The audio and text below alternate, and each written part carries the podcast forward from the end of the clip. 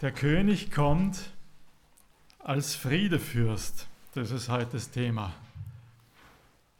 Friedefürst, wozu brauchen wir denn das? Ich denke, das muss ich jetzt nicht groß beweisen. Ich werde es nicht versuchen, all den Unfrieden und all die Probleme aufzulisten, die wir heute haben auf der Welt.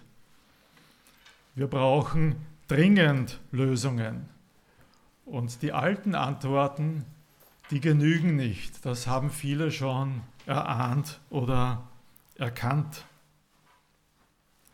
Weder die rechte noch die linke hat eine ausreichende Antwort. Weder der Markt wird alle Probleme lösen, noch der Staat ist die Antwort auf die Fragen. Weder Liberalismus noch Recht und Ordnung werden alles wieder ins Lot bringen. Wir brauchen neue Antworten. Der Fortschritt von Technik und Wissenschaft hilft uns bei manchen Dingen. Wir sind sehr dankbar, dass wir vieles haben, was uns hilft, aber in anderen Bereichen sind sie wieder ein Hindernis oder Teil des Problems.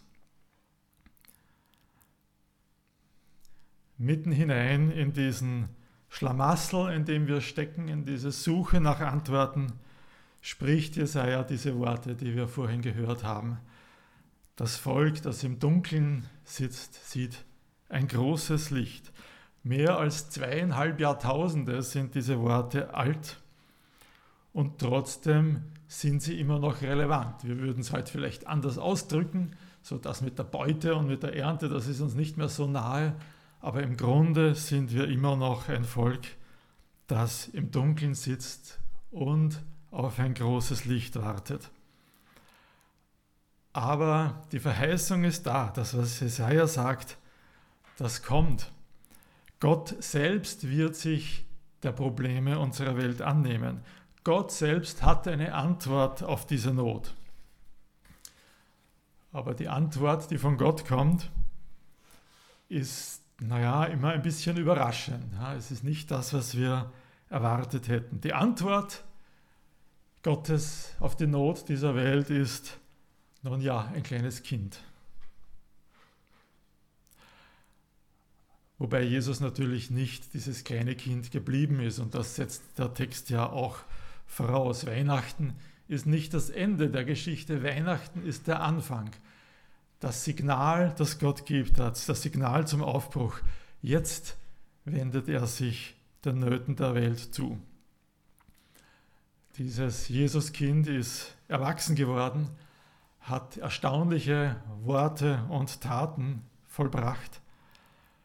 Er ist gekreuzigt worden und da sah es kurz so aus, als wäre er gescheitert, aber nein, er ist auferstanden.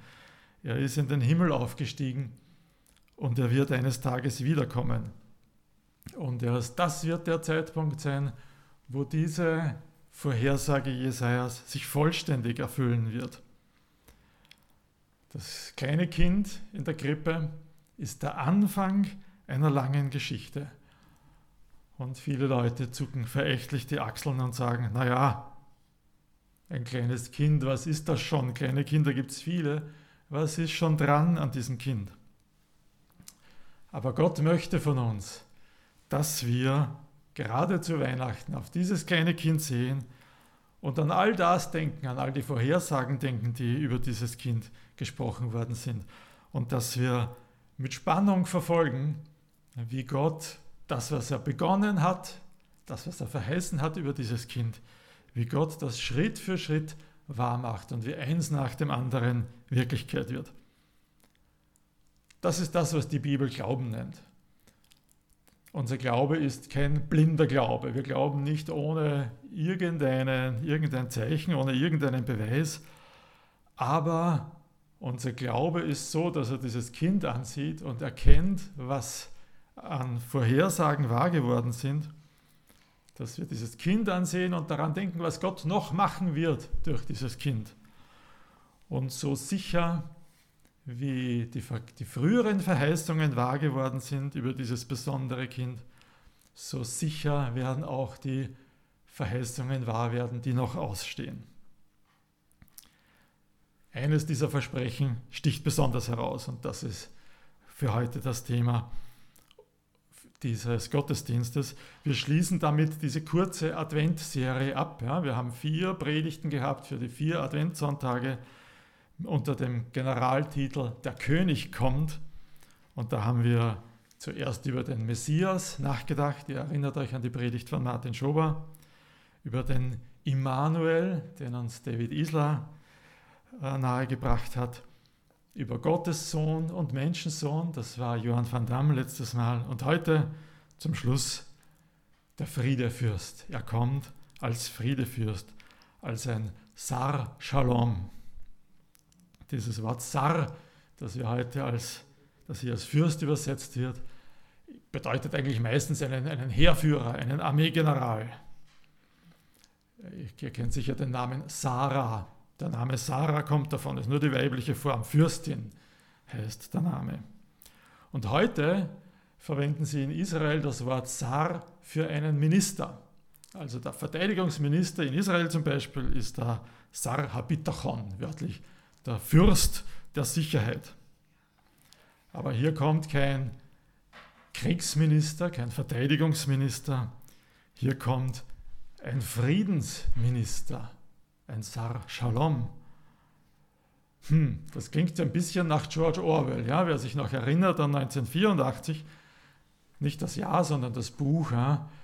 George Orwell äh, hat hier diese, diese Schreckensvision von einem Staat, wo das Friedensministerium das ist, das die Kriege anzettelt und das Wahrheitsministerium die Lügenpropaganda verbreitet und das Wohlstandsministerium, ja, das rationiert die Lebensmittel und so.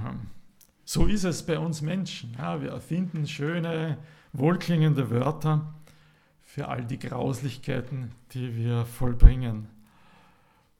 Aber so ist es nicht bei Gott wenn er einen Friedensminister, einen Friedefürsten verspricht, dann wirkt er wirklich etwas Neues. Dann ist es etwas, was die Welt noch nicht gesehen hat. Dann ist es nicht nur das alte Zeug mit einem neuen Namen. Gott bringt Frieden durch dieses Kind. Und zwar richtigen Frieden. Wobei Shalom im Hebräischen mehr bedeutet als das, was wir normalerweise als Frieden bezeichnen würden. Shalom bedeutet intakte, harmonische Beziehungen, gerechte Verhältnisse, Gesundheit, Wohlstand, Sicherheit, das ist alles mit drinnen. Harmonie untereinander, Harmonie auch mit der Natur. Ich finde, es ist ein schönes Bild, was an mehreren Stellen in der Bibel gezeichnet wird von diesem Frieden, wenn es heißt, es wird so sein, dass jeder unter seinem Weinstock und unter seinem Feigenbaum sitzt. Ja, zum Beispiel 1. Könige 5, Vers 5 ist so ein Vers. Und ich habe jetzt noch nie einen Weinstock oder einen Feigenbaum gehabt und wahrscheinlich haben auch viel, die meisten von uns so etwas nicht. Aber trotzdem spricht das Bild zu meinem Herzen. Ja, es zeigt irgendwie ein Leben in Sicherheit, in, in Freude, in, mit einem gewissen Wohlstand. Ja, man hat etwas, man, man hat das, was man braucht. Man sitzt nach getaner Arbeit zufrieden auf der Hausbank oder eben unter, unter dem, was man hat und genießt Ruhe und Frieden. Irgendwie spricht das zu meinem Herzen. Oder auch sehr schön Jesaja 11, Verse 6 bis 9, ja, nur zwei Kapitel nach unserem Text. Da zeichnet Jesaja so ein Bild von diesem umfassenden Frieden. Und er schließt die Natur mit ein. Da sagt er, dann wohnt der Wolf beim Lamm, der Panther liegt beim Böcklein, Kalb und Löwe weiden zusammen, ein kleiner Knabe kann sie hüten. Kuh und Bärin freunden sich an, ihre Jungen liegen beieinander, der Löwe frisst Stroh wie das Rind. Der Säugling spielt vor dem Schlupfloch der Natter, das Kind streckt seine Hand in die Höhle der Schlange. Man tut nichts Böses mehr und begeht kein Verbrechen auf meinem ganzen heiligen Berg. Denn das Land ist erfüllt von der Erkenntnis des Herrn, so wie das Meer mit Wasser gefüllt ist. Auch ein Bild aus einer anderen Zeit, ja, diese, diese Tiere, die sind bei uns nicht so in der freien Natur zu finden. Aber es ist ein Bild, das zum Herzen spricht, mit dem wir, denke ich, immer noch etwas anfangen kann. Fürsten gibt es viele, Generäle hat die Welt schon genug gesehen, wenige haben Frieden gebracht, auch wenn sich manche sicher redlich bemüht haben, aber wenige haben Frieden gebracht und keiner, kein anderer als Jesus kann so einen Frieden bringen, kann diesen umfassenden Shalom-Frieden bewirken. Wie macht Jesus das? Wie erfüllt sich diese Verheißung? Wie wird das kleine Kind in der Krippe zum Friedefürsten? Es ist ein bisschen so, wie wenn ein kleines Kind größer wird und aufwächst. Ja, das geht nicht bumm in einem Schritt, das geht Schritt für Schritt, das geht Stück für Stück, das geht langsam, das braucht seine Zeit und das hat so seine Etappen. Und so ist es auch hier beim Friedefürsten. Ein bisschen so wie Advent. Ja, Advent ist, wir blicken zurück auf das, was Gott getan hat, auf das, was sich schon erfüllt hat und wir freuen uns darüber. Aber wir blicken auch voraus auf das, was sich noch erfüllen wird. Und wir haben Sehnsucht nach dem, was noch kommen wird, was noch auf seine Erfüllung wartet. So ist es auch mit diesem Frieden. Da sind Teile schon da, da sind Teile im Werden, da sind Teile, die noch kommen müssen. Vier Schritte habe ich gefunden. Ja, und der erste Schritt ist Friede mit Gott. Römer 5, Vers 1 ist da der markante Vers. Da wir nun Frieden mit Gott haben, den hat uns Jesus geschenkt durch seinen Tod am Kreuz. Indem er unsere Strafe auf sich genommen hat, hat er uns mit Gott versöhnt. Das ist die Grundlage für alles andere. Wenn dieser Friede nicht, Gott nicht, mit Gott nicht da ist, dann werden wir die übrigen Schritte des Friedens auch nicht mitgehen können. Als zweites ist da der Friede in unserem Herzen. Ein innerer Friede, der unabhängig ist von dem, wie es um uns aussieht. Ähm, in Johannes 6, Vers 33 sagt uns Jesus etwas über diesen Frieden. das Umblättern ist schwer. Johannes, Evangelium Kapitel 6, Vers 33. Dies habe ich zu euch gesagt, damit ihr in mir Frieden habt. In der Welt seid ihr in Bedrängnis, aber habt Mut. Ich habe die Welt besiegt.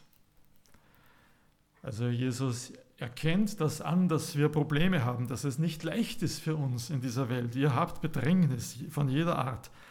Aber Jesus hat Vergangenheit, Jesus hat die Welt überwunden. Das, was uns Not macht, das, was uns Schwierigkeiten macht, das ist in Wirklichkeit schon besiegt. Das kann uns eigentlich nichts mehr anhaben.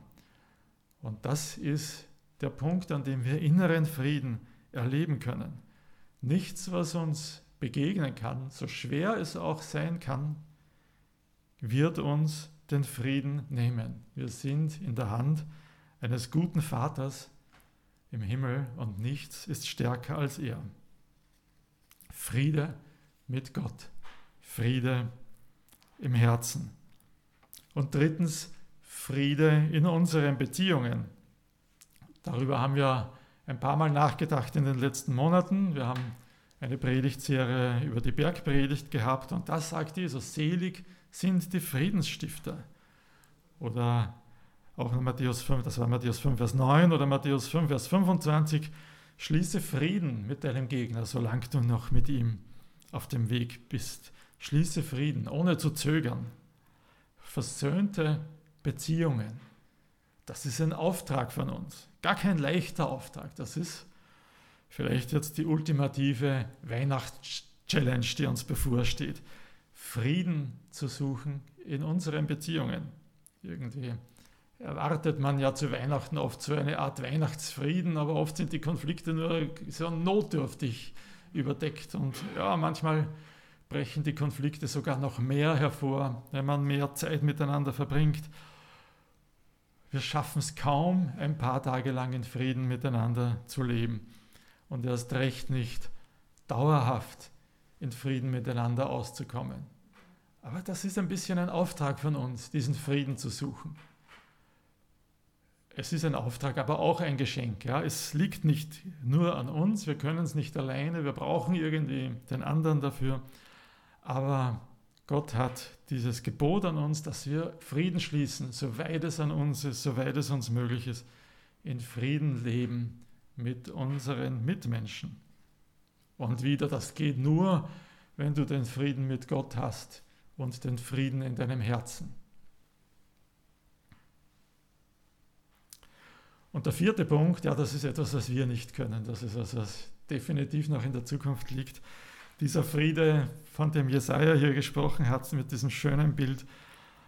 Jesus wird sichtbar an Frieden bringen. So sicher wie er zu Weihnachten als kleines Kind gekommen ist, so sicher wird er wiederkommen und wird die Herrschaft über diese Welt übernehmen. Und das, was kein Bundeskanzler und kein Präsident und kein Herrscher, kein Heerführer auf dieser Welt erreichen kann, das wird er tun. Er wird Frieden schaffen auf der Welt. Und dann wird alles erfüllt sein, was die Schrift vorhergesagt hat. Dann, werden, dann wird alles in Ordnung gebracht. Dann werden Ungerechtigkeit und Unterdrückung für immer ein Ende haben das liegt noch in der Zukunft. Ja, und manchmal wird uns Christen vorgeworfen, ja, ihr schiebt alles in die Zukunft und in der Gegenwart ist alles nur ganz furchtbar. Aber so ist es ja nicht. Ne? Diese, die Anzahlung ist schon da. Diese, diese ersten Schritte des Friedens, die Jesus die versprochen hat, die sind schon da, die sind Realität. Gerade dieser Friede im Herzen zum Beispiel. Ne? Und ich möchte noch etwas drüber lesen. Johannes 14, Vers 27 verspricht uns Jesus genau das. Frieden hinterlasse ich euch. Meinen Frieden gebe ich euch. Nicht einen Frieden, wie die Welt ihn gibt, gebe ich euch. Euer Herz beunruhige sich nicht und verzage nicht. Was war der Friede, den die Welt gibt? Damals sprach man von der Pax Romana, dem römischen Frieden, eine Zeit, in der es im römischen Reich relativ ruhig war und relativ viel Wohlstand geherrscht hat. Aber wie denn? Warum denn? Nur weil ganz viele Menschen brutal unterdrückt und ausgebeutet wurden. Dieser Friede, den die Welt gibt, der war nur möglich, weil die meisten Menschen begriffen hatten, dass es keinen Sinn hat, sich aufzulehnen gegen die römische Weltmacht, weil sie resigniert haben das ist der Friede der Welt. Aber der Friede, den Jesus gibt, ist nicht Resignation, sondern ist ein Vertrauen zu unserem liebevollen Vater im Himmel, der uns auch dann Frieden geben kann, wenn rund um uns äh, kein Friede herrscht. Und da erinnere ich wieder an eine Predigt, die wir vor kurzem hatten, über Matthäus 8, die Stillung des Sturms da haben sie es so ganz dramatisch erlebt. Ne? Die Jünger im Boot, die Elemente toben, das Boot ist fast schon am Sinken und Jesus schläft friedlich. Und die Jünger verzweifeln vor Angst und Verzweiflung. Sie wecken Jesus auf und erwarten sich irgendwie Hilfe von ihm. Wobei, warum eigentlich? Sie waren die Fischer, sie waren die, die Experten fürs Wasser und fürs Boot und Jesus war doch nur Zimmermann aber irgendwie denken sie doch, dass er helfen kann.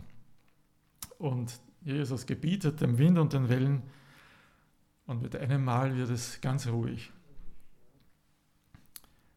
Also jetzt ist der Friede da, auch äußerlich. Aber Jesus tadelt sie. Jesus sagt, Leute, wieso habt ihr überhaupt keinen Glauben? Wenn ihr doch nur ein bisschen Glauben hättet, dann könnte euch so ein Sturm doch nicht aus dem Gleichgewicht bringen. Jesus versteht irgendwie gar nicht, scheint's, wie man sich vor einem Sturm fürchten kann. Wir haben doch einen mächtigen, einen guten Vater im Himmel. Ein bisschen Glauben, ein kleines bisschen Glauben hätte genügt und ihr hättet keine Angst gehabt. Irgendwie ist das schon viel, was Jesus da verlangt. Aber ja, er sagt es so, vielleicht können wir ein bisschen in diese Richtung gehen.